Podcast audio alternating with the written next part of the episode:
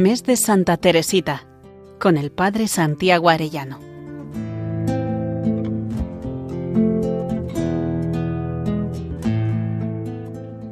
En el nombre del Padre, del Hijo y del Espíritu Santo. Amén. Día 29 del mes de Santa Teresita. En este querer prepararnos a la ofrenda de víctima al amor misericordioso. Hoy vemos esa ofrenda con María, por Cristo, con Él y en Él, a ti Dios Padre. En este día continuamos profundizando en este acto de ofrenda, explicando con detalle las partes de la ofrenda y cómo Santa Teresita fue renovándola hasta que marchó al cielo. En la fórmula del acto de ofrenda de Santa Teresita, primeramente invoca a la Santísima Trinidad, después se dirige al Padre, el cual ha entregado a su Hijo único, que permanece con nosotros vivo en la Eucaristía, que por su muerte en cruz y por su pasión nos ha salvado a cada uno.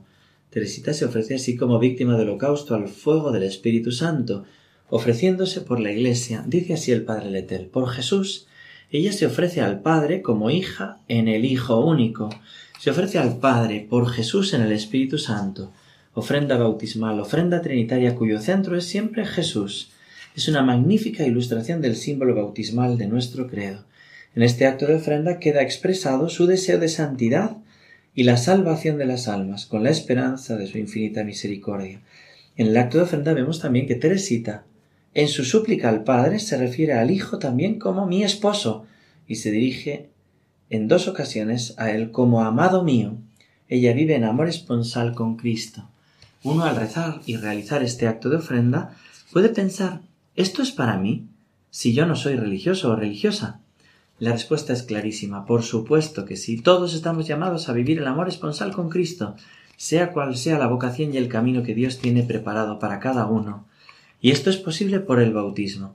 Estamos llamados a una intimidad esponsal con Jesús que dura eternamente. Son las bodas del cielo, pero que se anticipa en la tierra por la vida de gracia. Quisiera citar, a este respecto, a una santa esposa y madre de nueve hijos, la beata Concepción Cabrera de Armida. A ella el Señor le decía Te quiero mía, lo eres ya, pero aún más quiero que lo seas. Y me repetía acerca me repetía acércate, quiero hacer contigo unos desposorios. Ella en su sencillez le decía Pero señor, si yo estoy casada con Pancho. Y el señor le explicaba al modo espiritual y que era compatible que en su vocación estaban unidos los dos amores. La Virgen María también forma parte de esta ofrenda. Este padre carmelita al que estamos referenciando en estos últimos días explica con detalle de qué manera aparece nuestra madre en el acto de ofrenda. La breve referencia a María en la ofrenda de Teresa es en realidad esencial y para comprender su importancia conviene referirse a la consagración de San Luis María de Montfort. María es nombrada en nuestro credo en el corazón del misterio de la Encarnación. Es por ella y en ella que el Padre nos ha dado a su Hijo único por la acción del Espíritu Santo. San Luis María ilumina este papel único de María en el movimiento descendente de la Encarnación y en el movimiento ascendente de nuestra divinización de manera más explícita que Teresa, él sitúa su consagración en la perspectiva bautismal y como ella, él se refiere a la Eucaristía. Su simbólica esclavitud de amor corresponde exactamente a aquella de holocausto de amor. Estas dos fuertes expresiones bíblicas se refieren igualmente al sacrificio de la cruz de aquel que ha tomado la condición de esclavo por nuestro amor.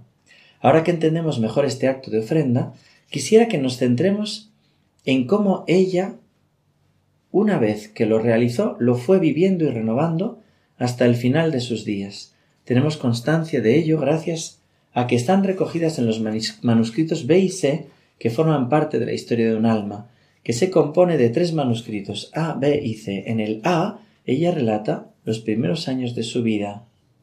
Vamos a explicar qué es lo que recogen el resto de manuscritos y los textos que ella escribe tras haber realizado este acto de ofrenda.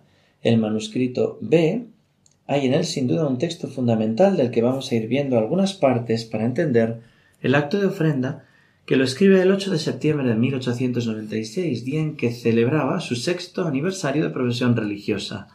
En el mismo va señalando algunos aspectos muy importantes, como es siempre vivir el amor unido a la Iglesia. Jesús mío, te amo, amo a la Iglesia, mi madre. El padre Letel explica la importancia de esta oración. En esta oración Teresa dilata su ofrenda en las dos dimensiones antinómicas de la infinita grandeza del amor que encierra todas las vocaciones, que abraza a todos los tiempos y lugares, y de la pequeñez de la criatura. Esta pequeñez de la criatura es la actitud que tiene ella de verse niña, pobre, pequeña, pero eso no importa porque lo más importante es corresponder a Jesús con nuestro amor. Yo no soy más que una niña, impotente y débil. Sin embargo, es precisamente mi debilidad lo que me da la audacia para ofrecerme como víctima a tu amor, oh Jesús. El amor me ha escogido a mí como holocausto, a mí, débil e imperfecta criatura. Lo sé, Jesús, el amor solo con amor se paga. Por eso he buscado y hallado la forma de aliviar mi corazón, devolviéndote amor por amor. En el final de esta oración, realizada en el aniversario de su profesión religiosa, alude a la propia ofrenda, pero dirigida a todas las almas pequeñas. Si yo pudiera yo, Jesús, decir a todas las almas pequeñas cuán inefable es tu condescendencia, estoy convencida de que si por un imposible encontrases un alma más débil y más pequeña que la mía, te complacerías en colmarla de gracias todavía mayores, con tal de que ella se abandonase con entera confianza a tu misericordia infinita. Te suplico que poses tu mirada divina sobre un gran número de almas pequeñas. Te suplico que escojas una legión de pequeñas víctimas dignas de tu amor. El día en que esta oración fue escrita es la fiesta de la, la Natividad de María, Recordemos las palabras de Teresita en el día de su profesión religiosa, en el que expresa claramente la pequeñez de la Virgen. ¿Qué mejor fiesta que la Natividad de María para convertirse en la esposa de Jesús? Era la pequeña Santa Virgen quien un día presentó su pequeña flor al pequeño Jesús. El padre Letel explica la pequeñez de la Virgen desde la espiritualidad teresiana. María es aquella alma aún más pequeña que Teresa y todavía más colmada de gracia más abandonada, con una total confianza en la misericordia infinita. El manuscrito C fue escrito en junio de 1897 y recoge la historia de su vida religiosa. La santa escribe la fecha del 9 de junio, segundo aniversario de su ofrenda, como el punto final del relato de su gran prueba contra la fe, que duró hasta el final de su muerte. En los últimos meses de su vida ella nos enseña ¿Cuál es la verdadera esencia de este acto de ofrenda? La confianza y el amor desde, desde la pequeñez, considerando también que Cristo quiso hacerse niño. Así se lo escribió al, misionero Maurice Belliard en una estampa realizada por ella en la que está representado el niño Jesús en la hostia consagrada que sostiene el sacerdote. Yo no puedo tener miedo a un Dios que se ha hecho tan pequeño por mí. Yo lo amo, pues Él es solo amor y misericordia. El mismo día de su muerte, ella confirma por última vez su ofrenda. Y no me arrepiento de haberme entregado al amor. Ella renovaba constantemente su ofrenda al amor misericordioso hasta el último suspiro y latido de su corazón, siendo estas sus últimas palabras.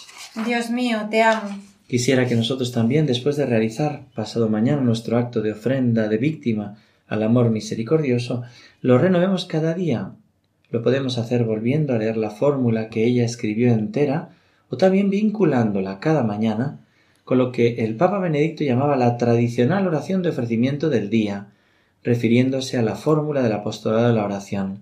Esta oración sencilla, que de algún modo está recogida en el Vaticano II, es realizada por millones de personas en la Iglesia y podamos darle el sentido de ofrenda de victimación amorosa al rezarla cada mañana. Ven Espíritu Santo inflama nuestros corazones en las ansias redentoras del corazón de Cristo. Oración que conocéis. Vamos a pedirle a Santa Teresita que nos regale por el don de piedad el sentirnos verdaderamente hijos de Dios y vivamos como tales al realizar nuestra ofrenda al amor misericordioso. Terminamos rezando. Santísima Trinidad, Padre, Hijo y Espíritu Santo, yo os agradezco todos los favores, todas las gracias con que habéis enriquecido el alma de Teresita del Niño Jesús durante los veinticuatro años que pasó en la tierra, y por los méritos de tan querida santa, te pido que me concedas la gracia de poder ser una de esas almas pequeñas por las que ella pidió, viviendo esa entrega eficaz, perfecta y absoluta de mi persona a tu amor misericordioso. Amén. Gloria al Padre y al Hijo y al Espíritu Santo, como era en el principio, ahora y siempre, por los siglos de los siglos. Amén. Santa Teresa del Niño Jesús, maestra de la ofrenda de víctima del amor misericordioso, ruega por nosotros. Que Dios os bendiga a todos y hasta mañana si Dios quiere. Mes de Santa Teresita con el Padre Santiago Arellano.